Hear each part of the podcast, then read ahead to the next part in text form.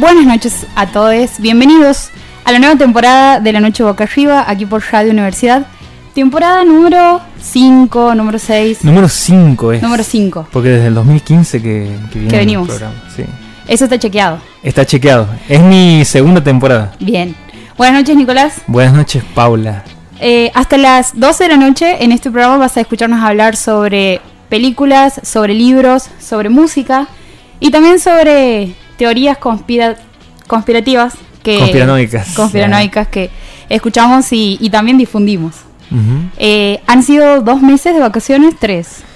Y claro, dos meses. Sí, sí, sí, sí. Entonces venimos acumulando una cierta cantidad de, De- material De cosas vistas, leídas, escuchadas. y de ansiedad por contarlas. Sí, y hemos todo. sobrevivido al coronavirus hasta ahora. así Hasta que ahora. Las podemos contar Sí. mientras podamos. Sí. No es un buen momento para generar ese tipo de, de mensajes sobre el tema. No, no, no, no, venimos de a escuchar, de venimos de escuchar a, a- a nuestros compañeros de contextos Contexto filosóficos filosófico. y también de escuchar la cadena nacional de nuestro presidente Alberto Fernández que ha, ha puesto un poco de, de paños fríos sobre la cuestión del coronavirus. Pero aquí vamos a hablar de cosas para olvidarnos del coronavirus. Eh, hoy hemos traído como para presentarles un primer tráiler de todo lo que van a escuchar sobre lo que van a escuchar hoy. Eh, tenemos dos libros, uno está siendo usado en este momento de mousepad. Perdón. Eh, no, no, como... Esto es un mensaje No, para no, la no, producción se me del radio. descontrolaba el, el mouse, entonces no tenía. Voy a traer mi pad de, de Walking Dead que me he ganado con el sorteo de la movida Solamente radio. querías decir que Sí. tenías un pad de... Sí. Ah, pero el- justifico porque claro, estoy haciendo el chivo también Bien. de paso para Un saludo a, a nuestros amigos de, de la moviola de la moviola radio que que, arranca mañana que arrancan mañana. Eh, a partir de las 9. Sí, a partir de las 9. Y que siempre decimos que si les gusta esto que están escuchando, escuchen ese programa también, porque si bien nosotros somos de irnos por las ramas, ellos solamente hablan de cine. Sí. Bueno, tenemos dos libros hoy. Eh, uno es de Camila Sosa Villada, Las Malas. eh, y tenemos un libro de Leila Guerriero que es Zona de Obras. Mm. También tenemos películas y tenemos una serie. Una serie de HBO. Sí. eh, para ir a los bifes voy a hacer un pequeña, una pequeña reseña sobre de qué se trata Zona de Obras y después te voy a invitar a que hagas lo mismo con Las Malas. Leila Guerrero es una escritora argentina, cronista, que... Voy a contar cómo llegó Leila Guerrero, me parece más interesante, digamos, que la reseña que se puede encontrar en la tapa. Eh, hay un libro de Leila Guerrero que se llama Frutos Extraños, que recopila un par de perfiles que... Perfiles que, como el nombre del libro lo bien lo menciona, está basado en personas que salen un poco de la norma. Son personas marginales, desde un señor que vive detrás de un telón en el Teatro Colón, hasta eh, un perfil sobre la chica tejerina, que es un caso muy controversial en, en la historia de nuestro país, eh, que es la chica que apenas inmediatamente después de tener su bebé eh, reconoce la cara de, de su violador y bueno, la historia cuenta cómo es eh, todo el proceso desde ella, en una serie de entrevistas con ella desde la cárcel. Que era conocido esto de que lo había puesto en una caja al bebé y lo había asesinado. Eh, por, por esto, por haber visto como... como Reconocido. la- reconocido la cara de, Sí. de la persona que lo había violado. Hasta eh, personajes como un jugador de básquet que tiene eh, muy poca expectativa, expectativa de vida porque es muy alto, es una persona muy, muy alta, entonces el tamaño de su corazón no, está, es, no es el de una persona normal, por lo tanto, en algún momento eh, sabe, le han di- diagnosticado, que tiene una expectativa de vida creo que hasta no más de los 40 años. Y Y bueno, que ha sido luchador también, ha hecho lucha libre, como que se la ha rebuscado de múltiples formas. y estaba creo que incluido en el récord, en el libro Sí. de récord Guinness como una de las personas, la persona de más alta Catamarca. del mundo. Ajá. de Catamarca. Eh, bueno, así es como llegó Leila Guerrero, una persona que empieza a contar historias de personas sobre las que no muchas personas escriben, digamos. Eh, y tiene la particularidad que creo que es lo que hace a una buena escritora y a una buena cronista, sobre todo cuando uno se propone escribir un perfil, que es desaparece. Ella a la hora de contar desaparece. Uno puede encontrar un estilo a lo Leila Guerrero, pero lo, lo que lo ha- hace atrapante sus relatos es que uno sabe que va a encontrar, va a encontrar una buena historia. Y la buena historia está sobre todo eh, condimentada por lo que hace a la persona sobre la que ella está narrando. No hay mucho eh, no, no hay mucha decoración a la hora de elegir los adjetivos y en ese sentido me parece que está muy logrado y, la manera en la que mira a la, a la gente y a las situaciones en general. El libro del que vamos a hablar hoy, Zona de Obras, es un libro en donde ella reflexiona sobre la escritura y sobre todo reflexiona sobre el periodismo y sobre el periodismo narrativo, que es como ella define un poco a la gente que escribe crónicas. Porque uno está ahí mezclando cosas de la literatura y al mismo tiempo está basándose en la realidad, digamos. Entonces, eh, uno dice, bueno, ¿cuántos libros sobre el hecho de escribir, sobre el oficio de escribir existen? ¿Y cuántos de esos libros son interesantes para todo el público? Porque si pienso en un libro sobre el oficio de escribir, digo, bueno, esto lo va a leer a la gente que le interesa escribir. Sin embargo, este libro particularmente tiene esa... todo gira en torno a la cuestión de la escritura, pero es un libro que habla sobre las cosas que nos atraviesan absolutamente todas las personas. Y con esto me refiero a la figura de nuestros padres en nuestra vida, la figura de eh, el vacío, la figura de la muerte, la figura de eh, el bloqueo de la hoja en blanco y Hasta de lo más cotidiano de ir a la verdulería a comprarse verduras para hacer, para cocinar. Sí. Eh, Digo, hay como varios textos que, re- que recurren también a lo cotidiano como una forma. eh, ella habla de, de- de que uno escribe también cuando está haciendo otras cosas, digamos. Eh, sí. Dice renegar de las eh, recetas para escribir. Dice que es algo que nunca le gusta hacer y cada vez que se lo preguntan de cómo escribir, cuando alguien viene y le pide un consejo como Leila, decime cómo tengo que escribir, ella dice, no hay ninguna, no, no puedo dar consejos, estoy en contra de dar consejos. Sin embargo, en este libro tiene una lista de cosas que ayudan a escribir y en realidad es como... eh, es un medio irónico el texto porque básicamente cualquier cosa puede ayudar a escribir. Ella dice, salir a correr ayuda a escribir, ir a comer con tu vieja ayuda a escribir, eh, hacer un programa de radio ayuda a escribir. Es como el material sobre el que uno puede escribir es todo, digamos. Eh, y al mismo tiempo eh, critica esta postura de no hay un consejo, no hay una, una, no hay una ley. Sin embargo, les voy a contar en este momento cómo me funciona a mí. Y después he traído aquí un fragmento para leerles, que es, me parece que para darles una muestra, digamos, sobre lo que se van a encontrar en este libro, que es lo menos, creo que lo menos referido a la escritura en sí. Hasta que lo encuentre, te voy a pedir, Nico, que me des tu... Porque este libro es tuyo. Sí, pero que es un libro que yo cuando te lo he prestado eh, te había dicho esto de que a mí me parece que es un libro que te da muchas ganas de escribir después que lo terminas leyendo y también te enseña un poco lo que ella sostiene en, en varias entrevistas, que es como un método de trabajo eh, en, esto de, bueno, hay escritores que tienen su rutina, no sé, eh, siempre lo traigo a colación a Stephen King, que en, en uno de sus libros donde cuenta también El más eh, famoso. el eh, sí, uno de los más famosos sobre cuen- donde cuenta parte de su vida, es como una cosa medio autobiográfica, donde cuenta cómo escribe. ¿Cómo Él escribo? dice Se que, llama el libro. Mientras escribo. Mientras escribo. Eh, él cuenta que tiene como una rutina de trabajo que es sentarse frente a la computadora. En ese momento la tenía, ahora no sé si será igual, pero eh, por eso es tan prolífico también. eh, sentarse y escribir por lo menos 2.000 palabras por día. Eh, ese era más o menos el, método que tenía él. Y, aquí Leila Guerrero te da como algunas pistas de cuál es el método de ella. Y, y después en algunas entrevistas que, que contaba que desgrababa páginas y páginas de, eh, de, entrevistas que hacía y que no solamente eran entrevistas, sino que ella salía a veces de, la habitación después de haber entrevistado a la persona y mientras iba caminando por la casa iba grabando y describiendo cosas que veía. Entonces eh, a ella muchas de las cosas que hacía, esto de, de mientras corro estoy escribiendo, mientras eh, cocino estoy escribiendo, le ayudaban como a procesar y a masticar todo eso que había ido juntando para después sentarse y escribir y volcar todo eso en, en, en- en- la página en blanco, así como que es la, la cosa que te bloquea y siempre se, se menciona como algo aterrador. Sí, de hecho, eh, ella eh, pertenece al grupo.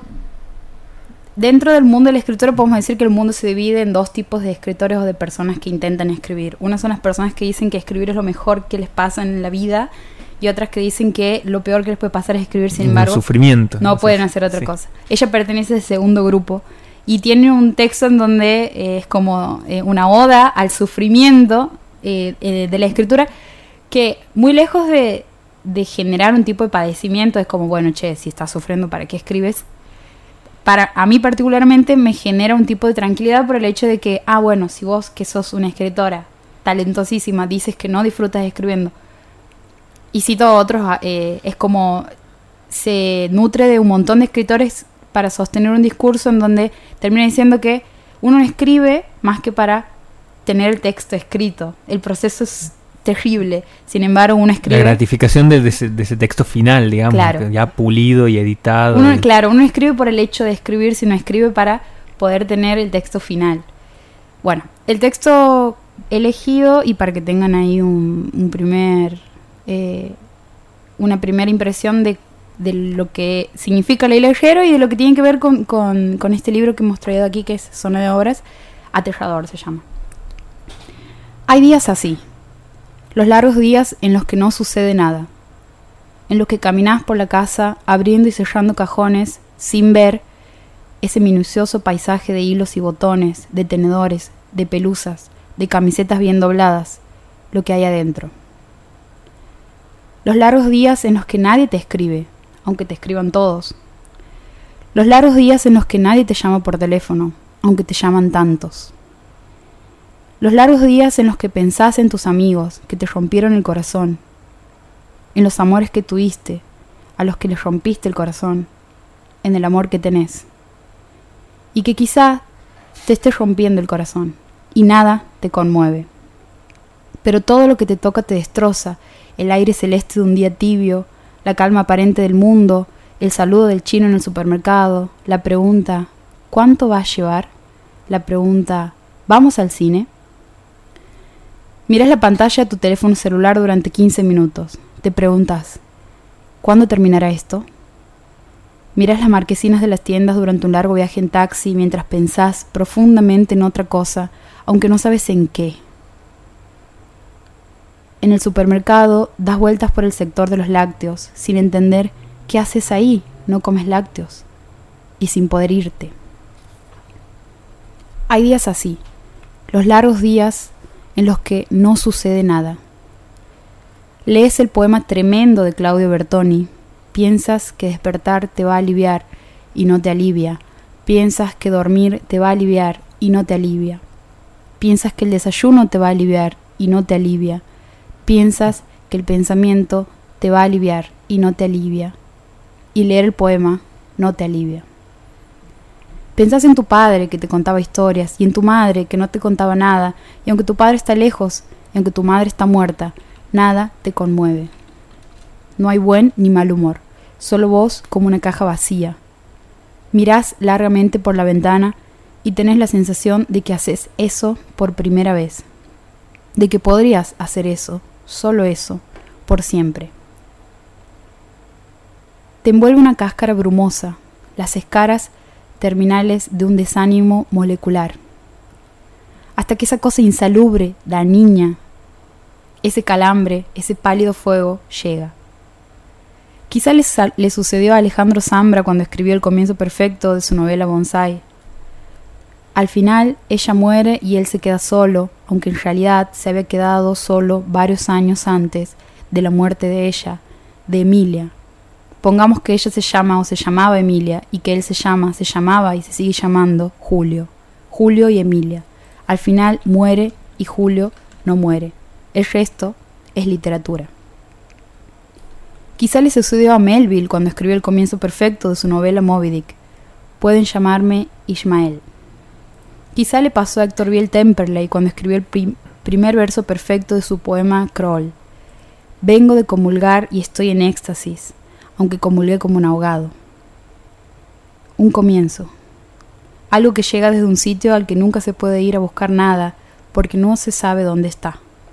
Un sitio vedado del que, cada tanto, se desprende una frase como un trance, un trance como una voz, y te muestra la diferencia entre ella y todo lo demás, entre su voz y todas las demás, y olvidas tus berridos de dolor mudo y el pánico acolchado de todos esos días, y el aire vuelve a ser el aire, y el tiempo vuelve a ser el tiempo, y todo vuelve a estar en orden. Es aterrador. Este es uno de los textos incluidos en Zona de Obras de Leila Guerrero. Y vamos a escuchar la primera Sí, la primera canción. Quería decir, antes de que vayamos a la, primera canción, eh, que ahí la he dejado una canción de David Bowie, eh, quería decir que mm, hay una, una cuestión muy eh, notoria de, de, las lecturas de ella, eh, de, que lee mucha poesía, se nota en, la forma en que escribe los textos y ella siempre recomienda cuando le hacen alguna pregunta, mm, ¿qué le recomendarías a los periodistas que lean poesía? Sí eh, y siempre recomienda a, un poeta chileno que se llama Matías Rivas, que es como el referente que tiene ella, que incluso son, amigos, eh, como para eh, tratar de, de, expandir un poco ese mundo de la poesía que no es tan común para, el mundo del periodismo, pero que cuando se cruza así como lo hace ella es, maravilloso.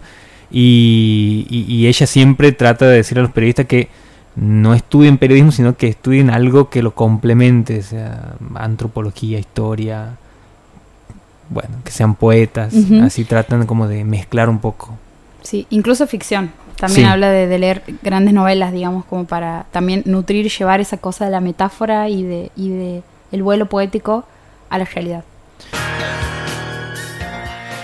Podríamos venderte el mejor programa de radio la Noche Boca Arriba de 22 a 0 por el 92.9 de Radio Universidad. Qué maravilla los filtros. Qué maravilla los filtros de las redes sociales. Digo esto porque estamos tenemos un Instagram como La Noche Boca Arriba que nos pueden encontrar y buscar como arroba LNBA929 y ahí estamos subiendo lo que por ahí en un momento de distracción se te puede perder, si nos estás escuchando, ahí puedes encontrar eh, lo, y, ver nuestras caras.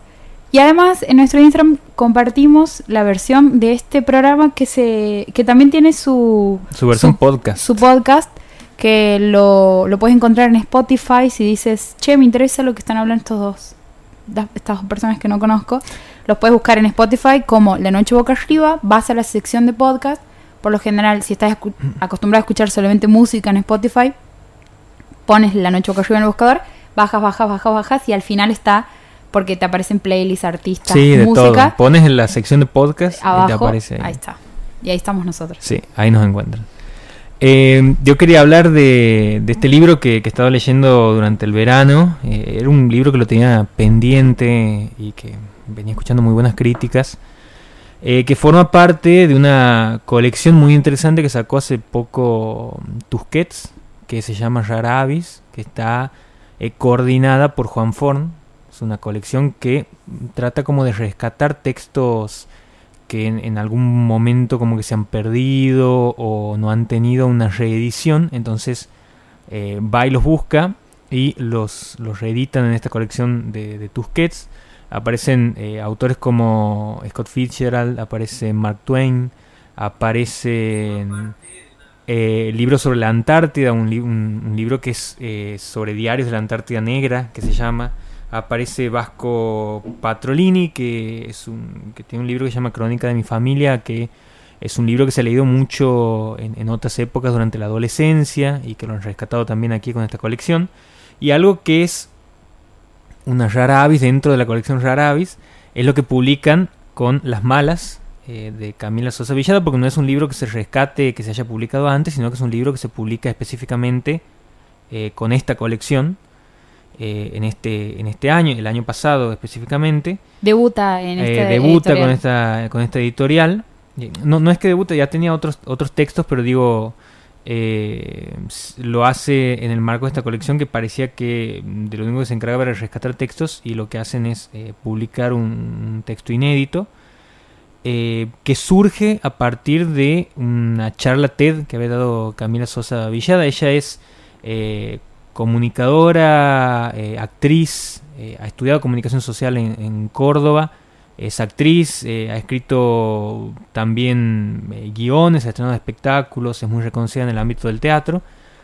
Pero cuando ella se presenta en esa charla TED, después de que la, llaman para que hable sobre, cuente su historia, ella cuando se presenta ahí, eh, cuenta un poco cómo había sido su, su vida desde que ella decide eh, digamos. Ella se presenta ahí en el escenario y cuenta cómo había sido su llegada, digamos, cuando le, le, cuenta a su papá que, que, que, se vestía de mujer. El padre le dice, bueno, la única vida que te espera así es una vida de prostituta y vas a terminar en una zanja. Eh, ella intenta como escaparle a, ese, a, esa condena que su padre había hecho sobre ella. Se va a vivir a Córdoba a los 18 años. Empieza a estudiar comunicación social y cuando ella se presentaba en, en, algunos eh, trabajos que serían como dignos, ella lo dice así, dignos entre comillas, McDonald's o en un call center o en algún lugar, siempre la rechazaban porque cuando se fijaban en su documento eh, había como una, una diferencia ahí entre lo, entre lo que aparecía en el documento y cómo se mostraba ella, digamos, antes de la ley de identidad de género y todo lo que ha venido después. Y entonces a ella le costaba mucho conseguir un trabajo y termina eh, yendo ahí al Parque Sarmiento, en Córdoba, a, trabajar de prostituta después de que ella saliendo de la facultad se para un auto y le pregunta cuánto cobraba. Eh, y ella, bueno, dice, a partir de ahí comenzó mi vida como prostituta, terminando eh, haciendo lo que mi papá había dicho que iba a terminar haciendo.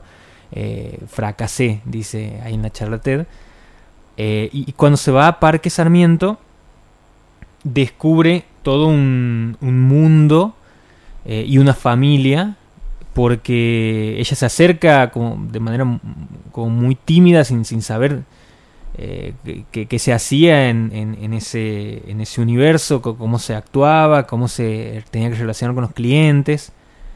Y cuando ella mm, aparece ahí como medio al margen, un grupo de, travestis que estaba ahí eh, trabajando, que, que desde hace un tiempo que estaban ahí, la terminan integrando a su grupo eh, y, la integran también a, toda esa, comunidad que se había armado eh, para poder eh, contenerse entre ellas, porque bueno, hay, hay, momentos muy dolorosos que ella termina transmitiendo a través de su historia en la charla TED de, cómo esas personas después han ido, de cómo esas mujeres travestis que había conocido ahí terminan muriendo después por situaciones eh, hostiles a las que se ven sometidas siempre.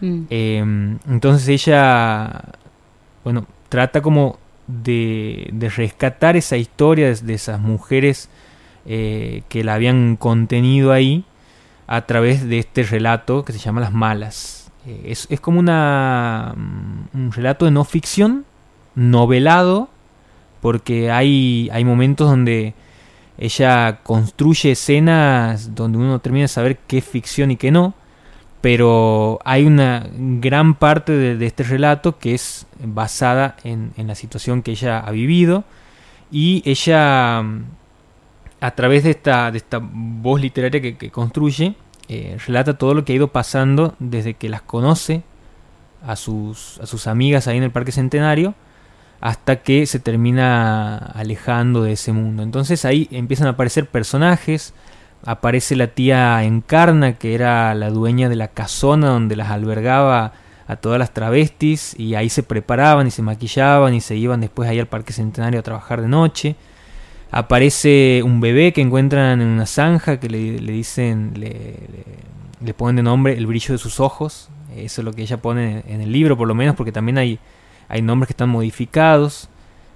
Eh, y aparecen bueno, travestis que eh, cada tanto se hacían presentes en el Parque Centenario y después eh, morían de alguna forma o porque alguien la, las golpeaba hasta matarlas o por alguna enfermedad, por alguna situación que, se iba apareciendo. Hace poco, para sumar a lo que estás diciendo sobre la violencia ejercida hacia las trans, hace poco leía una estadística mencionada por eh, Diana Zacayán, sí. en donde contaba que la segunda causa de muerte eh, del colectivo trans es la silicona, hasta el año 2012, y la primera es la violencia. Sí, sí, sí, sí, y ella cuenta muchos de esos episodios aquí en el libro, eh, y hace también como una recapitulación de lo que había sido esa transformación que ella había tenido, de cómo eh, para que su papá no se terminara enojando con, con ella, ella se escapaba de noche y, y se iba a una casa abandonada que había encontrado para poder cambiarse ahí, eh, digamos, a, partir de ahí empezaba como a, transitar por, por, todo ese mundo eh, de, descubrimiento y de, y de todo lo que le pasaba, eh, bueno, maquillándose y poniéndose esa, ropa que le robaba la madre y, tratando de, de, que su familia no se entere para, para evitar fricciones hasta que, bueno, ya como que se empieza a hacer eh, completamente eh, difícil eh, escaparle a, esa mirada, no solamente de la sociedad, sino de, parte de su familia, entonces como que empieza a aceptarse de esa forma y, a, exhibirse, a mostrarse, a visibilizarse un poco más.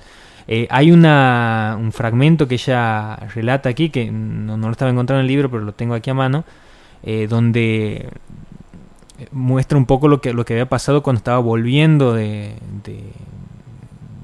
estaba volviendo a su casa. Dice, eh, un día me desmayé en la calle, no supe por qué. Desde la, desde la adolescencia tenía desvanecimientos ocasionales y esta vez me desperté con el brazo aterido, confusa y dolorida. Me había caído sobre mierda de perro y nadie me había levantado. La gente esquivaba el cuerpo de la travesti sin atreverse a mirarla.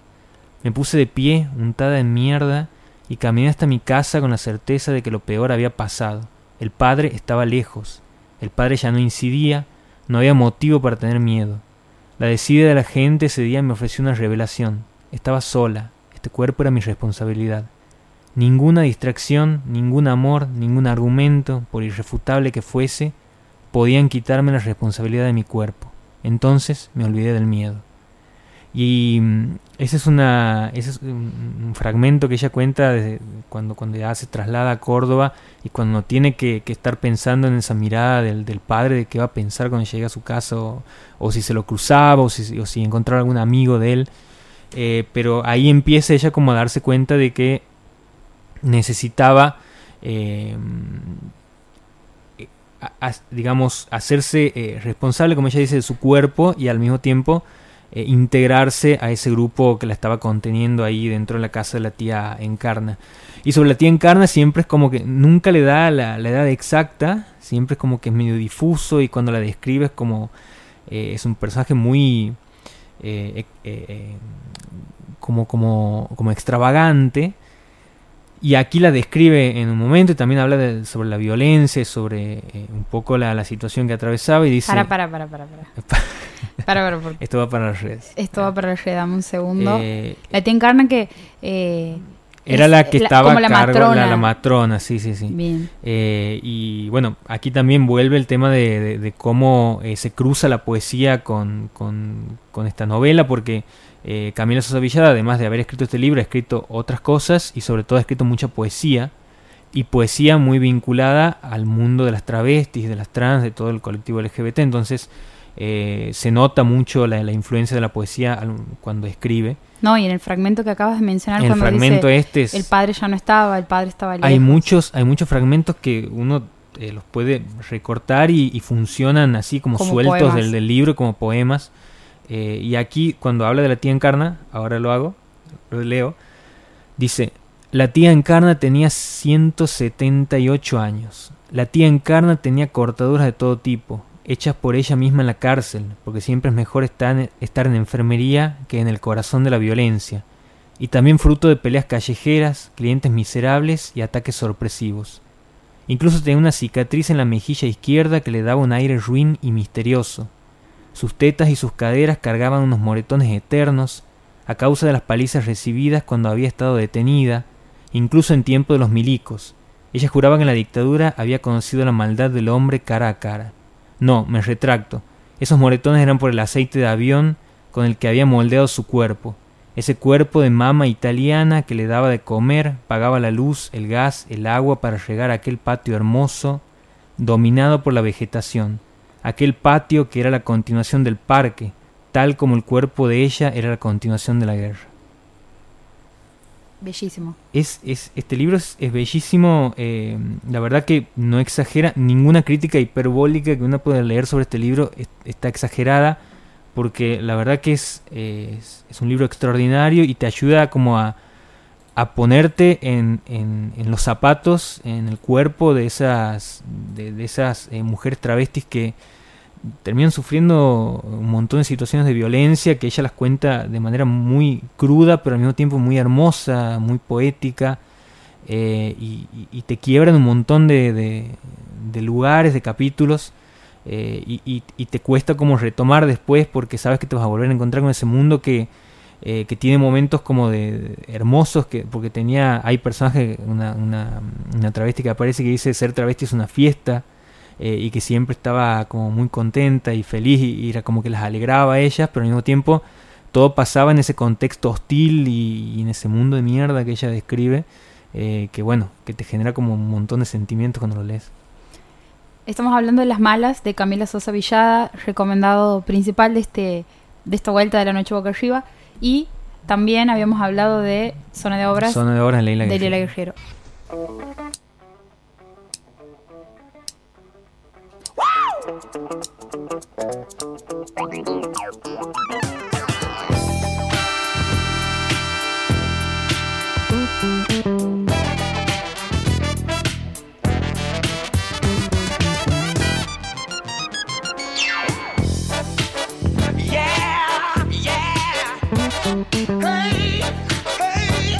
Continuamos en la noche boca arriba. Y como decíamos, estos meses de ausencia también ha sido una acumulación de anécdotas y de experiencias para contar hoy, porque Hay de todo para contar. hay de todo. Particularmente tengo ganas de mencionar y de contar un- una experiencia mía de hace de la- desde la semana pasada que ha sido un viaje, mis vacaciones, Cazando nazis en la Patagonia. caso no nací en la Patagonia. Eh, sí, he tenido la, la oportunidad, el privilegio de poder ir a Bariloche y quiero contar un par de cositas sobre mis casi 20 días en Bariloche. Eh, para empezar quiero decir que hay algo que me sorprendió un montón de, estar en ese lugar, que como siempre salir de la rutina y salir del lugar en el que habitamos día a día tiene sus... eh, sus particularidades. Pero de las que voy a hablar ahora es específicamente de lo que significa ir a otro contexto y a otra manera de, de manejarse más allá de que sigue siendo Argentina y de entender, digamos, las cosas. Primer cosa que me llama muchísimo la atención de Bariloche es que cuando nosotros llegamos al lugar teníamos que tomarnos un colectivo para transportarnos hacia donde nos hospedábamos. Y eh, los horarios se podían ver en internet y el horario figuraba. Y uno dice, bueno, dice 3 y cuarto de la tarde, pero seguramente, como entiendo que funcionan los colectivos, alguien, como entiende que funcionan los colectivos alguien de Santiago del Estero, puede pasar... no es tan así. Claro, puede pasar entre el. Si dice 3 y cuarto, puede pasar entre las 3 y 20 a las 4 y cuarto, supongamos. El colectivo estaba en punto, en el lugar donde decía que iba a estar. Y estoy hablando del transporte público y de los colectivos de línea. No es que estoy diciendo, bueno, pero te tomamos un vía a Bariloche. No, no. Los colectivos de línea. Y. Eso por un lado, en todos. O sea, no es que, bueno, la parte de ERSA funcionaba de una manera, la parte de otra. No, no. Todos funcionaban, todos cumplían el horario. Eh, primer cosa que digo, ah, interesante. Otra cosa es que como hay mucha mucho flujo turístico en este momento, más allá de que la época fuerte de Bariloche sea invierno, ¿Invierno? sea la nieve. Igual va mucha gente en el verano. En el verano va mucha gente, es la segunda temporada alta, digamos. La temporada alta más fuerte es invierno, la segunda temporada, porque además van todos los chicos de los egresados de quinto año. Además, en enero hay muchísimo eh, turista en Bariloche. Y otra cosa que me llama la atención es eh, la, la supremacía del peatón. Así, lo voy a definir así, es la supremacía del peatón. Vos podés cruzar en la mitad de la calle mirando un pajarito a una ¿Y si velocidad. te frenaban los autos? Los autos se te frenaban y no es que se frenaban y decían tengo que frenar porque, lo, porque estoy en Bariloche y te miro con cara de odio mientras freno. No. Había una predisposición a decir, míralo al boludo, el turista, voy a frenar y bien, digamos. O sea, eh, no había, sentía que no había esta cuestión del tiempo, que me parece que es más complejo que, simple, que el simple hecho de decir el peatón tiene prioridad, sino es esto de no había una urgencia eh, en la en el flujo de la gente, sentía eso, digamos, que no, no estaban intentando llegar a un lugar cueste lo que cueste, que no estaban mirando todo el tiempo el reloj, obviamente que desde una postura de alguien que está de vacaciones, pero lo notó en general y charlando un poco con eh, personas de ahí en, en, mi estadía me, me, confirman esto, de que por ahí hay mucho porteño en Bariloche que va a vivir, va a, a quedarse ahí trabajando del turismo, trabajando en, o en fábricas de chocolate o en cervecerías que son casi o en la parte de hotelería egresados. que son las claro Digo, hay como un, un sí lo, movimiento ahí. Claro, lo fuerte son la hotelería, la parte de las excursiones turísticas, los locales de chocolates son un montón y hay en todas partes, no es que uno dice, bueno, vas al centro y ahí están todas las fábricas, no, no, chocolates hay en cada esquina de Bariloche, digamos. Entonces, eso, eso es como el fuerte, de hecho, eh, eh, un guía decía que el 90% del ingreso económico de Bariloche es el turismo. Entonces hay mucha gente de afuera viviendo ahí eh, del, eh, desde del turismo, digamos.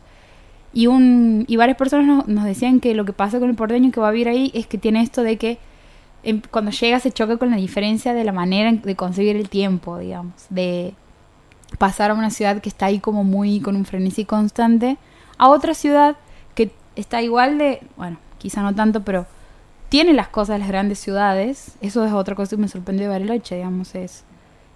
Pensaba que me iba a encontrar algo más similar a Villa Gesell, y no, la verdad que es una ciudad que está bastante eh, desarrollada en cuanto a eh, en cuanto a cemento, digamos. Hay mucho edificio, hay mucho mucha eh, Dentro de determinados márgenes también, eh, digo, hay como no, no, me acuerdo si había una ordenanza o algo que determinaba, puede ser, había varios lugares sur donde determinaban que las construcciones tenían que ser de cierta forma. Sí, eso, eso es eh, algo que está, digamos, en Bariloche. Digo, no es que vas a meter un edificio y vas a. Claro, no es el edificio como nosotros lo concebimos. Y no hay edificios, y me corrijo. Claro. Sí hay edificios de hoteles, pero todas las fachadas eh, mantienen la misma estética que es la estética eh, medio de cabaña.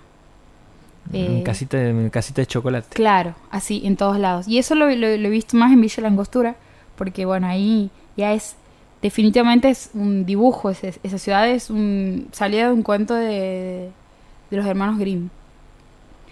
Eh, otra cosa que también he notado ha sido que en la mayoría de los lugares que hemos entrado a comprar, bueno, tengamos en cuenta, y esto lo pongo entre, entre comillas, digamos, va entre, entre con mayúscula, desde la postura de una persona que ha ido de vacaciones. Eso ya es una manera y una mirada particular de habitar un espacio, no es que estábamos ahí viviendo, digamos.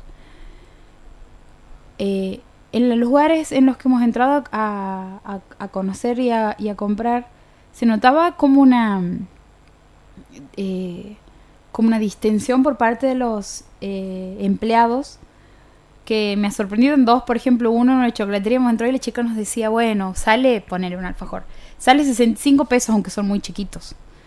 Son muy chiquitos. Como nos remarcaban que no sé si les conviene y le decimos, bueno, nosotros acabamos de llegar. Ah, no, entonces no, no, no se compra el primer día, chicos. Sigan Ah, ustedes ya quieren llegar y comprar el primer día. No, no, estábamos solamente ah. mirando. Y la chica nos dice, nosotros decíamos, ah, pero nosotros acabamos de llegar. No, no, vayan, vayan. Como que prácticamente nos ha echado del lugar. Cosa que vos, si estás buscando eh, vender, vas a como, de alguna manera, bueno, me llevaría porque esto para la noche, un bajón, tienes que tener, ponerle, digamos. A mí me han hecho comprarme 4 kilos de chocolate. 4 kilos de chocolate. En 2008, ¿no? había llevado. Sí, creo que había llevado mil pesos en total para gastar. Y me gastó la mitad en, 4 kilos de chocolate en la abuela Goshi. Mira. ¿La tiempos de tiempos ¿En Bariloche? Ah, sí. Creo que no claro, viaje de egresados. No te ah, quiero romper el corazón, pero no había ninguna abuela Goshi en Bariloche. Hasta me he ido una tarde mientras mis compañeros no sé qué hacían. Me he ido y me he tomado un cafecito, un Vos tomabas cafecito en tu viaje. Sí, sí, de siempre. y me he traído 4 kilos de chocolate que han durado bastante. Ok. A mí sí me han convencido. con- Mm, No, no han sido muy de... Además, 4 kilos de chocolate es un montón. Es un montón. ¿Sabes un cuánto está el kilo no de chocolates hoy? En? ¿Cuánto? Dos mil pesos. Claro, ni siquiera me alcanzaría por un kilo. Entonces, A vos te llevaba. 500 pesos en ese momento. A mí me ha salido 500 pesos los 4 kilos de chocolate en ese momento. 2008.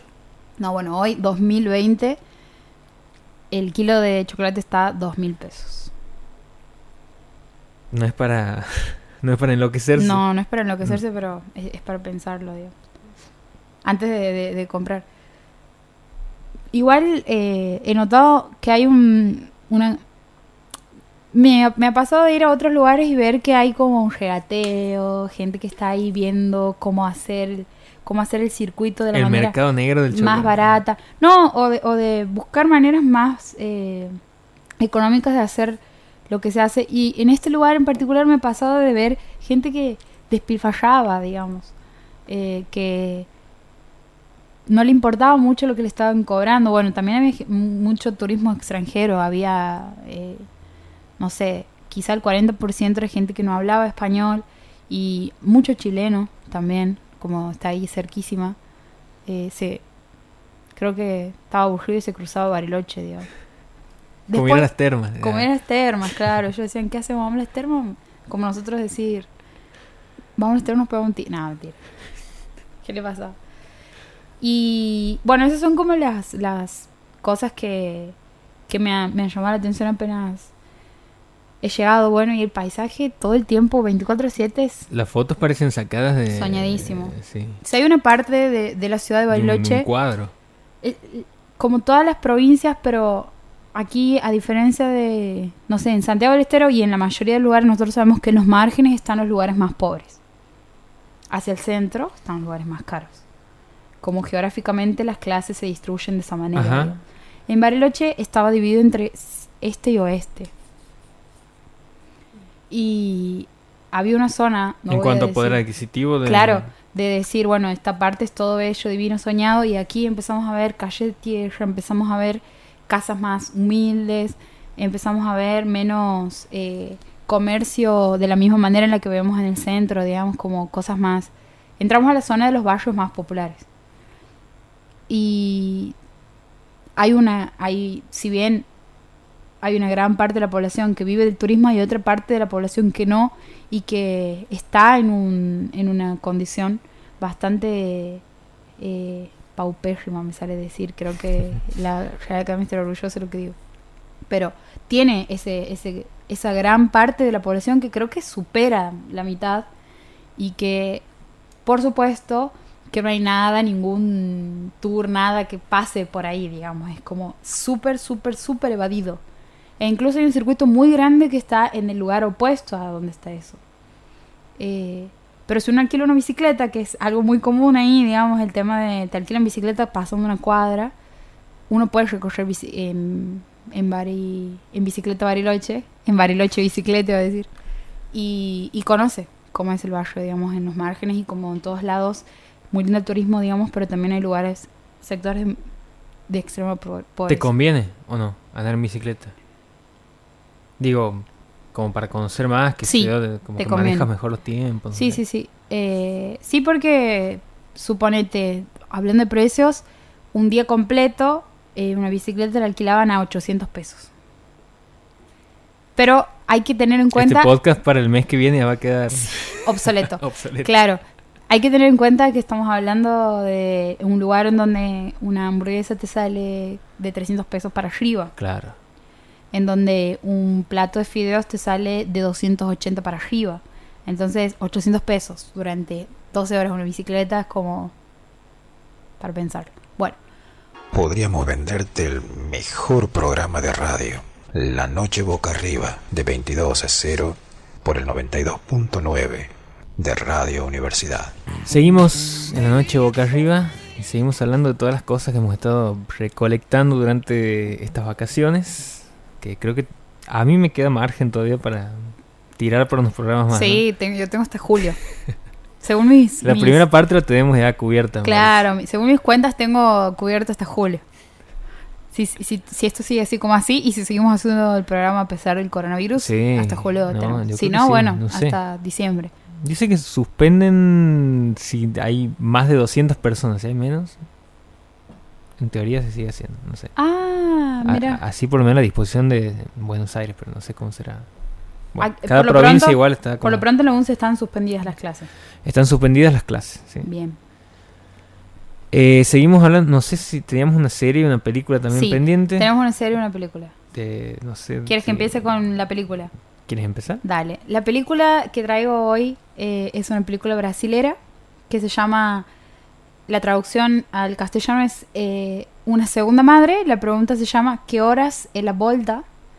Que. no me- así es, es serie en portugués. en portugués es ¿Qué, hora, qué horas? Que no sabemos si está bien Es la volta. Ajá. Seguramente no está bien pronunciado, pero vamos a ver en el traductor qué significa, qué horas es la volta, que cuenta la historia de eh, a qué hora está de vuelta, es la traducción al español. Bueno, la película trata de eh, una película del año 2015, como decía, dirigida por una mujer que se llama Ana Muylaert, eh, que la dirige y escribe, es la guionista también de la película, y mm, cuenta la historia de una empleada dentro de una casa muy... eh, Que horas ela volta? está. ¿Qué horas es la volta? ¿Qué horas Gracias, es la Google. volta? Ah, claro, es la pregunta. ¿A qué hora vuelve? ¿A qué hora llega? Bueno, esa es una frase dentro de la película que, bueno, como decía, cuenta la historia de una empleada doméstica que trabaja para una familia muy adinerada de Brasil, cama adentro. Y la película comienza con ella eh, en un día normal de trabajo. Es ella atendiendo a sus empleados. Eh, y al principio, apenas empieza la película, notamos que el personaje principal, la protagonista de la película, es, una, es un personaje, Regina, Regina Casé, se llama la, la actriz. eh, es un personaje súper carismático. Al punto de que te recuerda a muchas personas, digamos, eh, en, en mi caso me ha recordado a muchas personas que, que he conocido en mi vida trabajando como empleadas domésticas. Eh, y con eso quiero decir que le sale muy bien. su Como que está bien caracterizado el Sí. personaje. Ella trabaja para esta familia y mantiene esta cuestión de eh, la total admiración y devoción hacia la familia que la atiende. Y mm, la, la familia está compuesta por eh, la madre, el padre y un hijo, que el hijo básicamente ha sido criado por ella. Ella lo conoce desde que ha nacido. La mujer es como una especie de eh, decoradora de interiores, tiene como una cuestión con el arte ahí que en la casa es una obsesiva en cuanto a lo estético. De hecho, hay un momento en donde se interviene, digamos, la estética de la clase alta y la estética de la clase eh, pobre. En cuanto a que en un momento ella cumple años y la empleada doméstica le hace un regalo de una de una tetera con una, con unas tacitas, con un Ajá. sacrificando una parte importante de su sueldo para eh, agradar o para, digamos, eh, Claro, darle- demostrarle darle ese- sí. algo a, a- a su a su empleadora y, y la tipa la guarda en un lugar porque no, no coincidía, o sea, no, no hacía juego con nada de lo que ella tenía en la casa y porque además era algo que, que era muy de muy berreta para ella, digamos, esta cuestión de lo grasa. Bueno, la película cuenta cómo ella, porque eh, la traducción es una segunda madre. Cuenta la, la historia de la, esta empleada doméstica criando a una persona, que es la historia de muchas mujeres en Latinoamérica, siendo madres, segundas madres de, de niños ricos o, de clase media, media baja, media alta, eh, teniendo, siendo madres, incluso ellas, digamos, eh, teniendo hijos biológicos propios, a los que no está viendo, a los que deja o a los que eh, resigna, digamos, por el hecho de trabajar en un lugar. Como ella es cama adentro, tiene una hija que está viviendo en otro país con su padre biológico y eh, la película, el, el nudo de la película tiene que ver con que aparece la hija mandándole un mensaje de texto diciéndole que vuelve a Brasil y que quiere quedarse con ella. Entonces ella empieza a entrar en conflicto porque la, se desorganiza todo el... se or- desorganiza todo porque la hija no sabe que ella vive con eh, Con la familia. con, la, la- con sus Ajá. empleadores, digamos, que no, no sabe que ella vive con sus jefes, en la casa de sus jefes. La hija de la empleada doméstica es un es una chica que estudia que quiere estudiar eh, creo que filosofía si no me equi- no arquitectura quiere estudiar arquitectura está por entrar a la universidad y ella viene la hija es lo opuesto a ella digamos la hija debe tener 20 años y viene como con toda la ambición con toda la, picardía y cuando empieza a conocer cómo es la dinámica de esta familia empieza como a intentar como que todo lo que para la madre le parece sagrado, como por ejemplo, no puedes almorzar donde almuerzan mis jefes, o no puedes meterte en la pileta. En mi vida me he metido en la pileta, y eso que soy la persona que limpia eh, azulejo por azulejo esa pileta religiosamente, jamás no se me está permitido meterme. Ella como que un poco va y rompe con todo eso y empieza como a relacionarse con el padre de la familia, que hay ahí como una tensión sexual con el hijo al mismo tiempo de la familia. Y hay algo que es muy bueno, como decía, la película se sostiene de principio a fin porque uno entra y se identifica completamente con el personaje de ella, de la protagonista. Y, y tiene esta cuestión de... Val, se llama la protagonista. Val, eh, Val somos todas, digamos. Porque esta cuestión de la ingenuidad que, que para mantener un trabajo se, se, se sigue hasta las últimas consecuencias y, y está esta contradicción también de eh, ¿qué hago? Si mi hija está en este lugar intentando tener cosas que nunca le he podido dar, sin embargo está como tomándolas de una manera que no me copa en esta casa Que no es lo que yo venía haciendo. que no es lo que venía haciendo, ¿cómo puedo oponer a lo que mi hija está haciendo si además tengo la culpa de haber sido una madre ausente por el hecho de que tenía que trabajar para mantenerla y trabajar para mantenerla implicaba no estar con ella? Bueno, la película es así una reflexión sobre la maternidad, sobre la maternidad no biológica, digamos, en el sentido de que no, la- porque bueno, sabemos que maternar es un término muy amplio, y en este caso es la relación que ella tiene con el hijo de la familia esta que en un momento se va a estudiar, se va del país, y, y cómo eh, ella no posee ningún tipo de control y decisión sobre eso porque es una familia en la que ella además está en una posición muy desigual como sabemos y como sabemos que se trata por lo general a las empleadas domésticas que viven ahí en esa especie de límite borroso de te pagamos un sueldo, sin embargo, sos una persona que 24/7 está para nosotros, digamos Al servicio completo. al servicio. sí. Porque te invito a mi cumpleaños, por ejemplo. La jefa la invita a su cumpleaños y en el cumpleaños, ¿quién está sirviendo? Val, digamos. Entonces, eh, me parece una película bastante bastante entretenida, muy bueno por todo eso que estoy planteando y que además, eh, como decía, está dirigida por una brasilera. Le he encontrado cómo le he conseguido esta película en Qubit, en una aplicación que tiene un, un catálogo de películas que por ahí no, no, no están como muy difundidas en, en las más comunes que conocemos. Sin embargo, se puede descargar la película, está para que la vean. Vuelvo a repetir el título.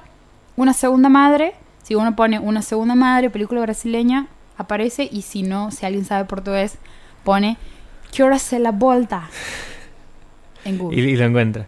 Me estaba acordando un poco de lo que es la temática eh, de algo que suele estar muy presente en las familias latinoamericanas. Digo, me estaba acordando de eh, Roma, que también tenía una temática similar en cuanto al rol de la empleada doméstica dentro de lo que era la contención de los hijos de esa familia.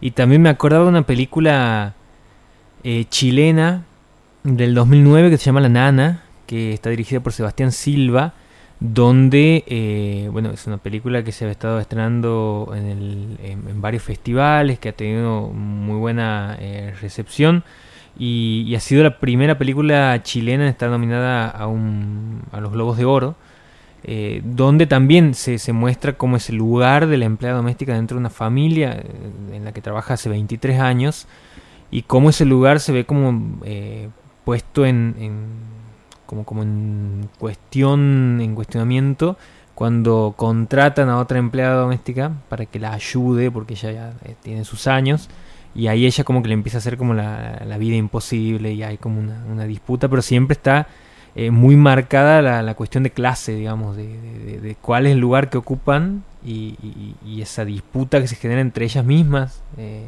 dentro de lo que es eh, ese, mm, ese rol de empleada doméstica y, cómo eh, me, ponía a pensar con esto que comentabas de la película, cómo cada película también va abordando como distintas facetas y distintas matices de, de lo que son eh, las empleadas domésticas que están muy presentes, digo, de- decía hace rato en las familias latinoamericanas.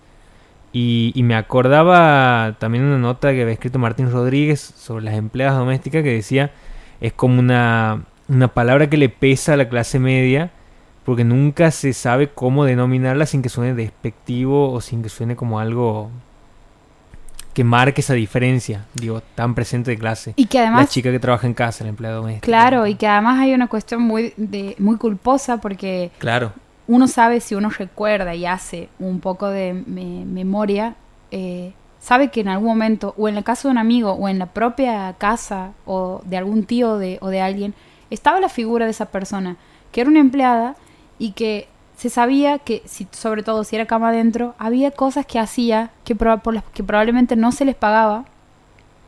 Y que además, porque se borra ese límite ahí entre el trabajo y, el- entre el trabajo y, y esa y el favor. Claro, la generosidad de esta figura de vos me estás a mí salvando, rescatando y entonces vos a mí me debes eh, este, esta- este tipo de cosas que no se traduce en simplemente un agradecimiento, sino el agradecimiento es servir, limpiar, atender, maternar. En esta película eh, eso se nota mucho porque cuando aparece la hija de la empleada de Val, la jefa de familia, la que la, le paga, con la que, que al principio uno ve que es lo mejor del mundo, porque es como vení, sentate, come con nosotros, que una vez a la semana, ponele, cuando hay un evento excepcional, Val puede comer con ella, si ella está de buen humor. Pero se marca todo esto de que hay como, ella está ahí como la, la persona buena onda, como no soy, no marco la distancia entre em- empleador y empleada. Sin embargo, cuando aparece algo que a ella le moleste, que no le gusta, que es la figura de la hija viviendo también con ellos, ahí ella empieza a darse vuelta y empieza a mostrar, digamos, toda esta cuestión de la desigualdad y de lo que siempre está presente, que es para ella profundamente la idea de que no son iguales, que nunca lo van a hacer y que lo que hace que Val siga estando en esa casa es sobre todo la idea de que ella no está a la altura de sus jefes, digamos.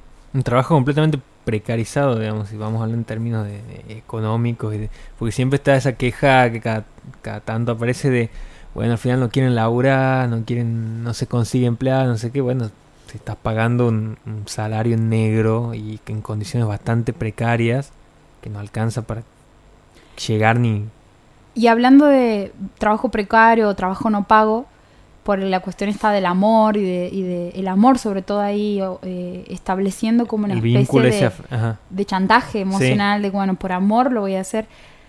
La figura de la abuela, voy a decir nada más que esto, no quiero spoiler la película, pero después aparece la figura de la abuela como esa persona que tiene que criar a sus nietos por amor, digamos, que también es trabajo no remunerado, trabajo no pago.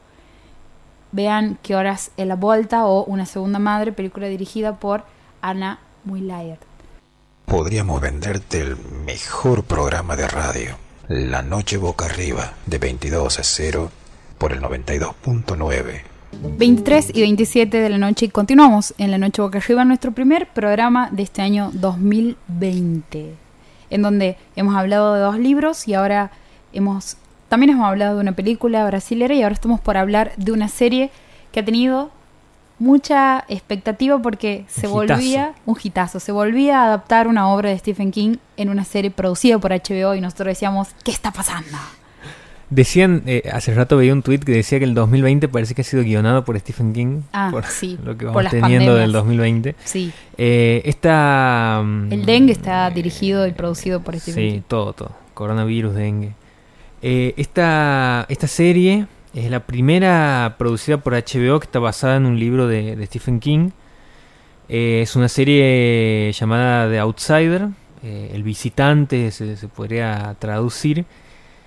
Y eh, está basada en este libro que ha sido publicado en el 2018, que, que ha sido uno de los tantos libros que Stephen King publica por año. Si tenemos que poner a contar, tiene más de 50 libros Stephen King.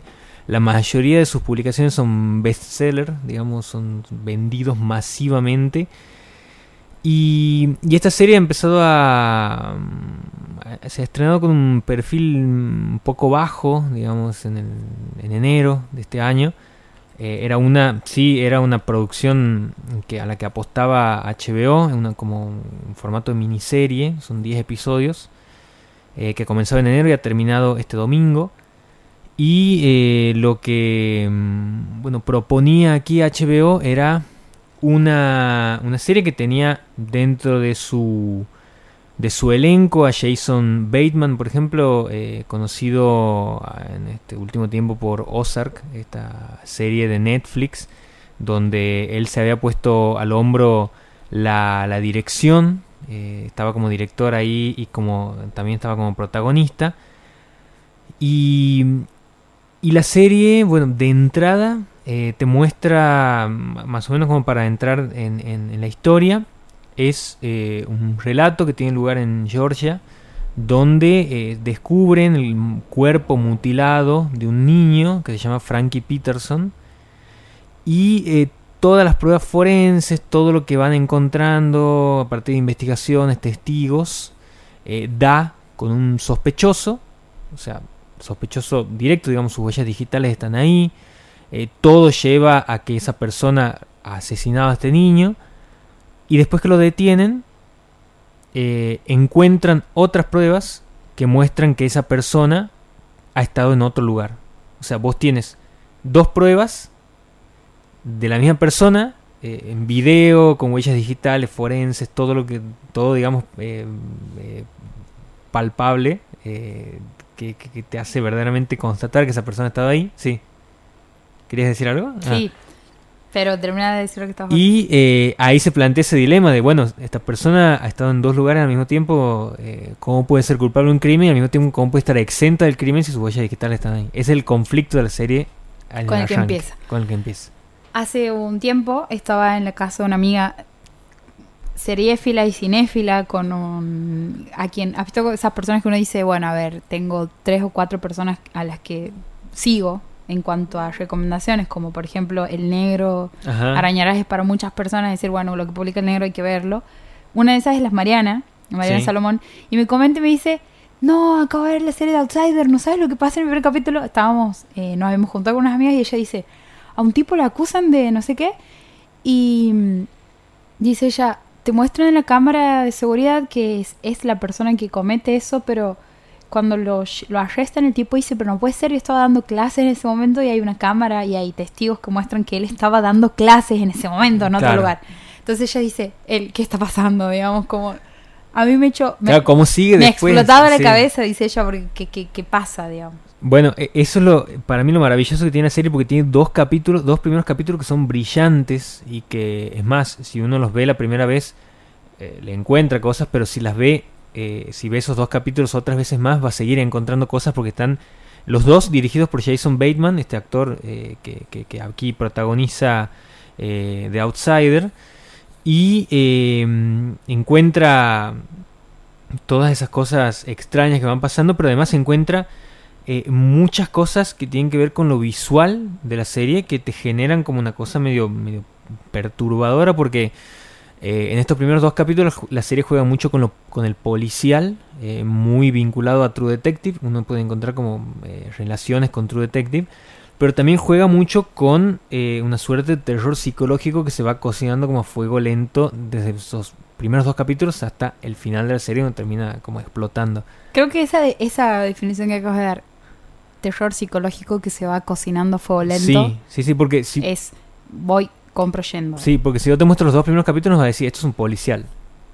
Pero si empiezas a pensar en esas bases que van dejando esos dos capítulos y en lo que se va construyendo después, es una serie que está muy metida en el terror psicológico y sobre todo muy pensada para que el eje eh, no sea tanto lo policial o lo sobrenatural que pueda aparecer, sino Em, la, la, reflexión sobre la pérdida a través de eh, lo, familiar y lo afectivo y también la necesidad de creer en algo, que se construye. Es un debate constante en la serie. De, de vos en qué crees, digamos. En lo que está mm, en, las pruebas, en esta, en esta lata que está aquí en la mesa. En lo que vos puedes tocar, en lo que puedes ver. O en lo que puede ir más allá de eso y que se te, se te hace presente de distintas formas. eh, y vos como que no, no te alcanza lo, lo conocido para tratar de, de indagar sobre eso. A mí me parece que la serie eh, juega muy bien con eso y, y- y lo construye de manera magistral y, y se toma su tiempo y, y- y- y le da como a los personajes una, una densidad que hace que, que si vos me preguntas, eh, bueno, ¿hay, ¿hay protagonistas en la serie? Sí, pero también hay actores secundarios que eh, nutren muy bien toda esa trama de, la serie y que le dan eso, que, decía una densidad que hace que eh, todos sean muy necesarios para poder construir ese, relato al, que te termina llevando la, serie. A mí me parece muy importante destacar quiénes están a cargo de la serie, porque eso también le da como eh, un... Ah, por eso, por eso es así. Que son Richard Price, que es el showrunner de la serie, digamos, el- el, eh, uno de, los que, las- de las cabezas de la serie, que es el, el, guionista de The Wire. Y también está Jack Bender, que ha sido uno de los participantes y productores de Lost. Entonces ahí vos dices, ah, esto eh, es imposible que salga mal. Es como que uno piense en sus dos postres favoritos que se unen. Claro, uno dice, che, me están ofreciendo un nuevo postre que es budín de pan con, Con helado dulce de dulce de ah, leche arriba. claro. Como, ¿qué? Sí, es como el equipo de las estrellas, eso que arman en, en la NBA, bueno, así. Y, y Jason Bateman dirigiendo los dos primeros capítulos de una forma extraordinaria y marcando ya, dejando en claro cómo van a ser, eso que decía, los encuadres de la serie, que son encuadres que van mm, eh, como que te marcan el tono perturbador y, y de incomodidad que te va a generar serie, porque vos encuentras eh, desenfoques, juega mucho con los desenfoques la serie, y muchas veces lo que vos tienes en primer plano no es lo que verdaderamente te quieren mostrar, sino lo que está por detrás, digamos. Y también eh, muchos planos extraños y, no muy eh, habituales para el tipo de, de cosas que, audiovisuales que uno suele ver en, en televisión. eh, los va a encontrar en esta serie. Y vuelvo a destacar esto de los dos primeros capítulos porque siento que son eh, dos capítulos que son eh, maravillosos para eh, lo que es la, la historia de los últimos años de las series. Digo, eh, creo que ha- hay muy pocas series que han tenido tan buenos arranques como esta. Y después, cuando se va desarrollando y cuando se va conociendo y develando un poco ese conflicto central y ese, ese visitante, ese outsider que, que aparece ahí en este relato, eh, y que hay detrás de esa persona que está en dos lugares al mismo tiempo, eh, también se empieza como a, anudar y a, cerrar todo eso que se ha ido abriendo y construyendo durante esos, esos primeros ocho capítulos. Se empieza como a, cerrar de una forma muy satisfactoria en sus últimos eh, tres capítulos, el 8, el 9 y el 10, que a mí me parecen también como... El, el, el, el 9 sobre todo en, en- en una secuencia eh, final que es... O sea, dame más de esto, digamos, que, que no me puedes dejar así después de, de todo esto que me has mostrado. Y, y, y te genera esa tensión de, de estar sentado y, y pegado a la pantalla esperando ver, bueno, ¿qué, qué más me vas a contar después de esto? Eh, conozco gente que la ha maratoneado eh, y que se ha perturbado mucho, digamos, no, no, es, no es una serie que se pueda... Sí se puede maratonear, pero no es muy aconsejable porque está bueno mm, eh, la forma que ha planteado HBO, que es la que suele hacer con sus series, de ver un capítulo por semana, para que vos durante la semana puedas como digerirlo el capítulo y pensarlo y, y tenerlo muy presente en la cabeza, porque capaz que no es una serie que tenga un impacto directo, eh, que lo tiene en alguna medida, pero digo, es una serie que funciona mejor cuando la puedes pensar después de haber visto ese capítulo y ver alguna discusión que aparezca. eh, que por eso HBO yo creo que ha, generado estos podcasts de, con, con Sebastián De Caro y, y, el- y uno de los autores de un, de un libro sobre Stephen King, nu- nunca me acuerdo el nombre, pero fanático, fanático de Stephen King, uno de los, de los que tiene la colección más grande de Stephen King en Latinoamérica.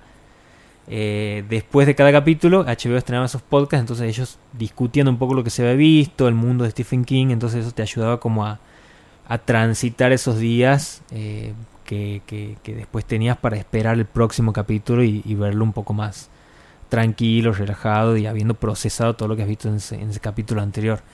Eh, yo creo que es la mejor forma de ver la serie y, es una serie que verdaderamente merece atención y creo que va a estar en el top de las mejores series de, este 2020 seguramente porque deja una vara como muy arriba de y, vuelve a poner ahí arriba a HBO sobre eh, sobre sus competidores de bueno eh, en esta producción de series de, de calidad y muy bien trabajadas y llevando sobre todo el universo de Stephen King a una producción de muy buena eh, calidad.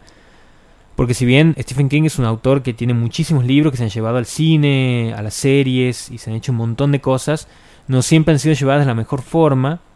Y en este último tiempo se le ha empezado a dar como más atención a todas las producciones de Stephen King. Eh, Netflix ha hecho producciones de Stephen King. Eh, lo han hecho también otras cadenas con, no sé, Mr. Mercedes, que era un libro que después se ha convertido en una serie que ya va por su tercera temporada. También han hecho una serie de eh, su libro donde un profesor de historia viaja al pasado para mm, evitar la muerte de Kennedy. Eh, son series que se han hecho en este último tiempo, pero ninguna con la producción eh, y con la calidad como la ha hecho HBO aquí con The Outsider y creo que eso habla muy bien eh, de, de lo que se puede venir más adelante en cuanto a, una vara, digo, para medir las producciones de Stephen King y una segunda temporada de la que ya se está hablando eh, con un libro que va a salir eh, en mayo que no es exactamente una continuidad pero está metida dentro de ese mismo universo de- del visitante de Outsider. Estamos entrando en la parte final de este programa que es La Noche Boca Arriba. Y si pudiera establecer una especie de síntesis de lo que se ha hablado en, en estas cuatro obras que hemos traído, en realidad basándome en tres, en el libro de Camila Sosa Villada, Las Malas, en Leila Guerrero con Zona de Obras y en la película eh, Una Segunda Madre, podría decir, voy a hilar con una frase que he visto hace poco de, de Handmaid's Tale, en donde la protagonista en uno de los capítulos finales dice, creo que somos más fuertes de lo que creemos, refiriéndose a las mujeres. Me parece que es el hilo conductor de todo esto que acabamos de mencionar, tanto por la historia de una chica trans como él es Camila, que escribe poesía y que en este texto llamado Las Malas cuenta su historia y cuenta lo, lo, lo que ella definía como la desidia de la sociedad y la violencia a la que se enfrenta día a día. Eh, Leila Guerrero desde otro lugar hablando sobre eh, la escritura y, también hablando eh, en- de varios personajes mujeres eh, que en este libro también son protagonistas y que invito a que los descubran. Y por otro lado, la película eh, Una segunda madre, en donde se habla de la maternidad como un trabajo que no es pago en ningún caso, ni siquiera cuando sos una empleada doméstica que está criando a los hijos de tu jefa y en algún momento ese vínculo se tiene que cortar de una manera en la que vos no tienes ningún tipo de control. Y cómo después viene la parte de la tercera maternidad, por decirlo de alguna forma, que es ser una abuela que tiene que hacerse cargo de sus nietos. Eh, somos más fuertes los que creemos. Me parece que es una buena frase, digamos, para, para eh, sintetizar esto y además para volver a traer una serie tan buena como decía de Handmaid's Tale, que todavía no he terminado de ver y Sí, yo- Siempre yo no he terminado de ver la, tercera temporada, me pareció más floja que las otras dos. Pero Mm. bueno, supongo que tiene seguirán. cuatro o cinco. No, tiene tres. Tiene tres. La cuarta creo que se va a estrenar ahora. Ah, no sé. bueno, yo he dejado de ver en el mismo momento que vos la tercera. Y el otro día, sin querer, estaban pasando en un canal uno de los capítulos de, de la mitad de la, del final de la tercera, en donde uno cree que está floja, pero parece que hay dos capítulos que son como tipo una meseta y después la serie vuelve a Después vuelve. Ah, bueno. Y, retoma de una manera muy, muy buena. Te digo porque a mí me pasó lo mismo que a vos de haber dejado de ver, vale la redundancia, y después de haberme tropezado con un capítulo que no había visto, medio spoiler, y escuchar esta frase y después ver lo que se sucedía y vale la pena. Y también quería mencionar esta frase porque venimos de un de un lunes en donde ha habido un paro, eh, el, 8, el, el paro del 8M pasado al 9M de marzo, eh, y con la cantidad, a pesar de que estamos en marzo, a pesar de que no estamos ni siquiera en la mitad del año, la cantidad de femicidios que todavía seguimos eh, teniendo en nuestro país. Creo que esto ha sido todo por hoy. Nosotros nos vamos a encontrar el próximo jueves, si el coronavirus lo permite, a las 10 de la noche aquí por Radio Universidad. Muchas gracias. Chao.